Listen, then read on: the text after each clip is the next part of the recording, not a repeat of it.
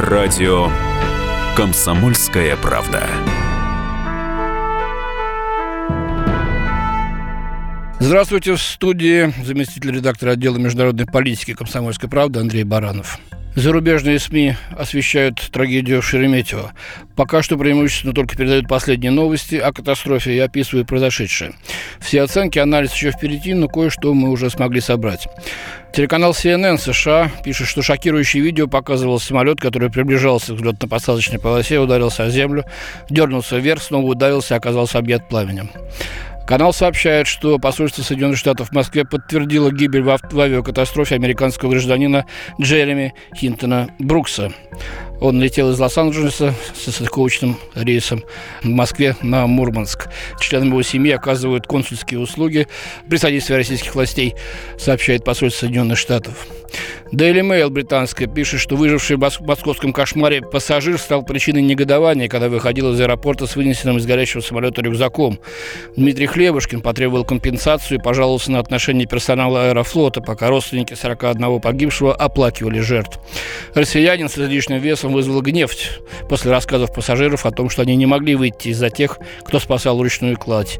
Согласно сообщениям из России, только трое пассажиров, сидевших за этим Хлебушкиным, на месте 10 выжили в этом аду. Агентство «Франс Пресс» пишет, что безопасность национальной авиации была как шахматная доска, и последний ужас рассматривается как большой подрыв и без того борющегося за выживание авиационной промышленности. Сухой Суперджет-100 был первым гражданским самолетом, спроектированным в постсоветской России. В 2011 году он был предметом национальной гордости и проектом Путина. Но в последние годы сообщалось о множестве технических проблем у самолета, и Россия пыталась убедить иностранных перевозчиков приобрести его. Британская The Telegraph пишет, что в 20 веке катастрофы в Советском Союзе происходили, к сожалению, часто.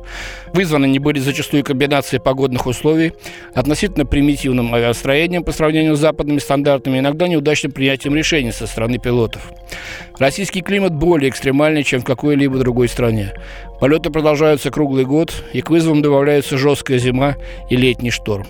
Худший пример ошибки пилота – катастрофа рейса аэрофлота Москва-Гонконг в 1994 году, когда капитан аэробуса 310 разрешил 16-летнему сыну сесть на свое место. Другие потери связаны предположительно с терроризмом. Национальный перевозчик Аэрофлот и его конкурент S7 Airlines, высокоуважаемые авиакомпании в России, используют в основном Боинги, аэробусы, но также и самолеты отечественного производства.